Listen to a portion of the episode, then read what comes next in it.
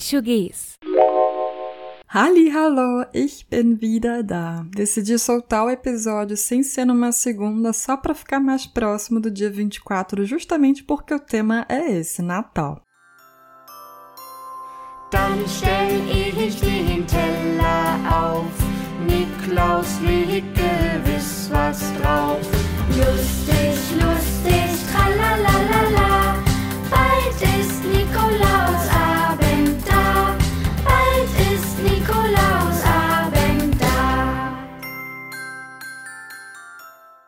Essa música que você ouviu na abertura se chama Lasst uns froh und munter sein e você pode ouvir ela completa no canal Sing mit mir e o refrão já diz tudo. Bald ist Nikolausabend da. Já já é a noite de Natal, a noite do Nicolau. Tem quem ame comemorar o Natal, tem quem não goste muito do tio do pavê, mas independente das tradições atuais, o episódio de hoje é para falar, na verdade, sobre algumas figuras históricas e fantasiosas que deram origem ao que hoje chamamos de Papai Noel, o Weihnachtsmann. Ho, ho, ho, Muito antes de tudo que eu vou comentar hoje, o Natal tinha uma função de celebrar o solstício de inverno, que no hemisfério norte acontece diferente daqui do Brasil, no final de dezembro, com a noite mais longa do ano. Celebrar o solstício era celebrar o renascimento do sol com a chegada posterior do verão e dos dias que entardecem ali pelas 10 horas da noite. Quero começar então falando do Krampus, que é a parte que mais me chama atenção nessa tradição anglo-germânica.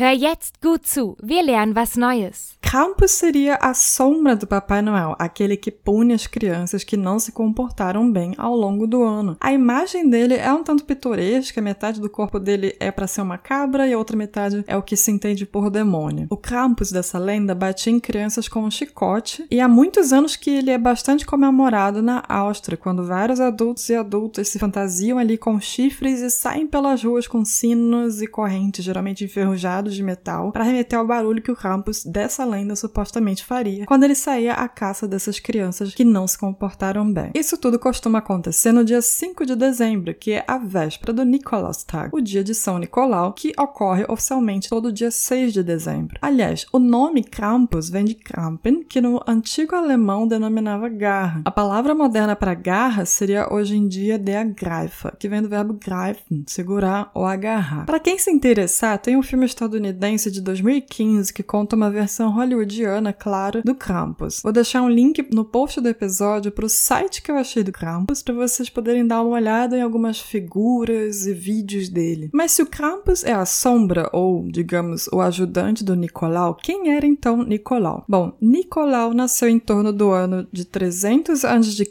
em Patara e trabalhou como bispo de Mira, uma região que hoje em dia é a Turquia, mas no século IV ainda era parte do Império Romano. Dizem que ele era filho de mãe e pais ricos, de quem ele inclusive herdou uma bala de uma herança depois que eles morreram de peste. E foi essa riqueza que ele supostamente distribuiu para as pessoas mais vulneráveis, é, inclui-se aí prostitutas, soldados, enfim. Entre gregos e italianos, ele passou a ser tido como protetor dos pescadores, porque no tempo de vida dele ele era conhecido também por libertar os peixes. E não menos importante, ele era considerado o patrono das crianças. Inclusive, a história do Nicolau se espalhou pelo mundo com a ajuda desses pescadores e marinheiros porque eles viajavam e contavam o caso das três filhas que eu vou contar para vocês agora.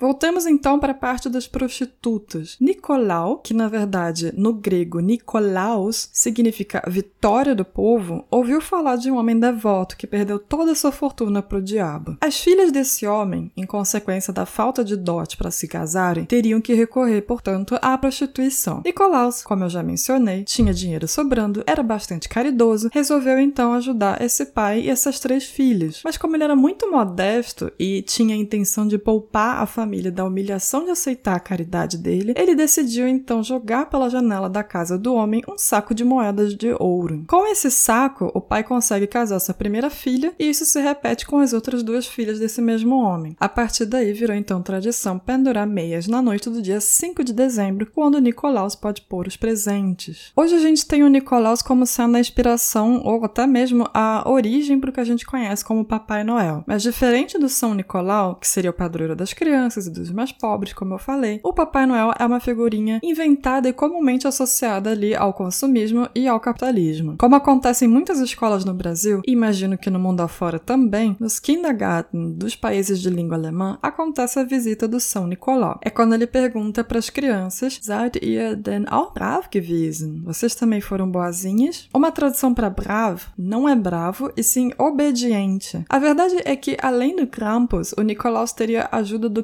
Knecht Ruprecht. Em português, seria uma espécie de servo Ruperto. Ele também agiria como uma sombra do Nicolau, punindo crianças desobedientes. Mas a diferença do Ruprecht pro Krampus é que ele poderia ser tanto benevolente quanto maquiavélico. E aí, o seu lado maquiavélico e mal foi enfatizado pelo cristianismo. Como eu havia comentado, né, a figura do Krampus é muito mais forte na Áustria, o que significa que na Alemanha a figura do Knecht Ruprecht é bem mais difundida. Interessante também é a discussão sobre a versão do servo que existe nos Países Baixos, como Holanda e Bélgica. Lá essa figura tem o nome de Swatzepitten, que seriam os Pedros pretos. A pele desses ajudantes seria preta por conta da sujeira da chaminé, mas muitas pessoas veem essa figura como uma figura racista, porque as pessoas brancas acabam fazendo blackface e se fantasiando de Schwarzepit. E talvez você já tenha ouvido a fofoca de que o Papai Noel atual só veste vermelho porque ele é um garoto propaganda da Coca-Cola, mas isso tá mais para fake news de acordo aqui com as minhas pesquisas, embora a Coca-Cola tenha sim contribuído para difundir ainda mais essa figura do bom velhinho como a gente conhece. Na verdade, a figura de um senhor barbudo que fazia ho ho ho ficou famosa ali pelo século XIX por conta de um poema anônimo chamado A Visit from Santa Nicolaus. Eu não sei se é assim, mas esse poema, na versão impressa, ganhou uma caricatura no jornal do cartunista Thomas Nast, que, olha só, que coincidência, né? Nasceu na cidade de Landau, na Alemanha. Foi ele que desenhou um homem de roupa vermelha e cinto preto. Com relação à comida, aliás, existe a tradição de comer um pão com frutas e com mel, que de alguma maneira meio que lembra o nosso panetone de frutas cristalizadas, né? Na época do Natal, quando começa o advento e as pessoas passam a usar o Advent Calendar, você encontra pedaços desse pãozinho com mel nas portinhas do calendário e as padarias, inclusive, se enchem de biscoitos com a cara do Nicolau. Quanto aos Weihnachtsmärkte, eles existem desde a Idade Média e duram cerca de quatro semanas, que é justamente o período do advento. Embora eles tenham nascido na Alemanha, esses mercadinhos hoje em dia ocorrem no Natal de modo geral, né? Eles são espalhados pela Europa inteira e costumam fazer sucesso então ali entre os turistas friorentos que pedem logo ali o Glühwein, que é o vinho quente. E enfim, se estabeleceu como tradição na época da Reforma Protestante. Mais uma diferença entre os países, enquanto na Alemanha eles são chamados de Weihnachtsmärkte, na Suíça e na Áustria eles são mais conhecidos como Christkindlesmarkt, literalmente o mercado da criança Cristo, né? Menino Jesus. Esse costume de decorar as árvores de luzes uh, e trocar presentes já existia inclusive desde a época de Lutero, mas foi intensificado, claro, não só com o cristianismo, mas também posteriormente com a Revolução Industrial e com a produção de brinquedos. Depois desse panorama da origem do Natal, seguimos agora para uma receita de Stollen como dica desse episódio episódio.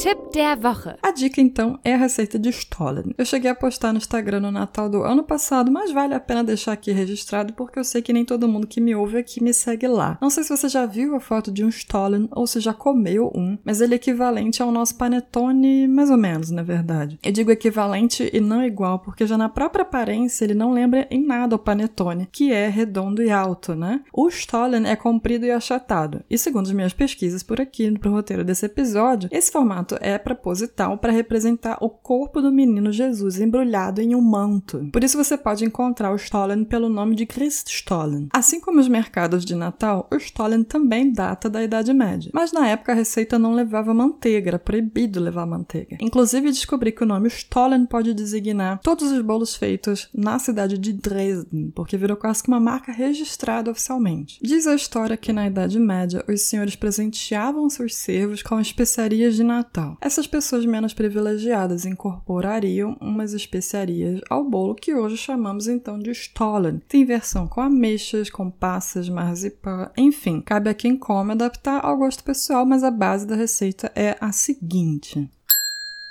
500 gramas de farinha de trigo, uma colher de chá de sal, 50 gramas de fermento biológico, uma gema, 125 ml de leite, 100 gramas de açúcar, 150 gramas de manteiga, 140 gramas de frutas cristalizadas a gosto da clientela, 150 gramas de uva passas que eu não gosto, então eu deixaria de lado, 3 colheres de sopa de rum e açúcar de confeiteiro para polvilhar depois de pronto. As frutas cristalizadas e as passas devem pernoitar na véspera no rum. No dia seguinte, você começa aquecendo o leite e dissolve o fermento em metade da quantidade desse leite. Na outra metade, você mistura o açúcar, o sal e a gema. Daí, depois, você joga a farinha numa bancada, forma um montinho e faz um buraco no meio, que é onde você vai adicionar aos poucos as duas misturas de leite e trabalhar essa massa com as mãos. Depois, acrescenta a manteiga derretida e molda a massa até ela ficar lisa e não grudar mais nos dedos. Nesse estágio, é só acrescentar as frutas, deixar descansar por duas horas e levar ao forno por cerca de uma hora a 180 graus. Se por acaso você se arriscar a tentar, me manda depois a foto que eu vou ficar bastante curiosa para saber se você gostou dessa receita. E a minha segunda dica é assistir a um vídeo da emissora austríaca Dreisat, contando um pouco não só da história por trás do Nicolau, mas também da culinária austríaca típica de Natal, que inclui aí peixe, sopa e Lebkuchen. O vídeo tem por volta de 20 minutos e tem alguns entrevistados falando em dialeto nas redondezas do Schlosshof. No próprio link da mediateca você encontra outras duas receitas, uma de sopa de peixe e a outra de pão de mel decorada de Nicolau. Para encerrar, eu vou apresentar para vocês bem rapidinho a femenageada de hoje.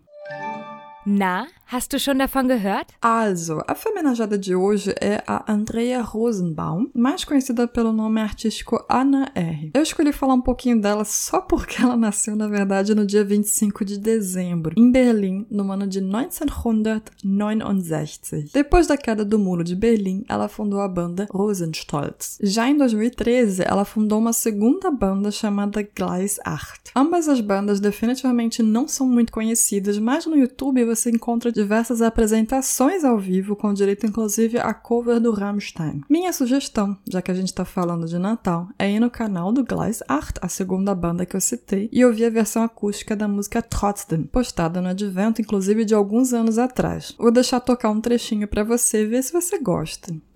Und trotzdem ich fest daran, wir werden uns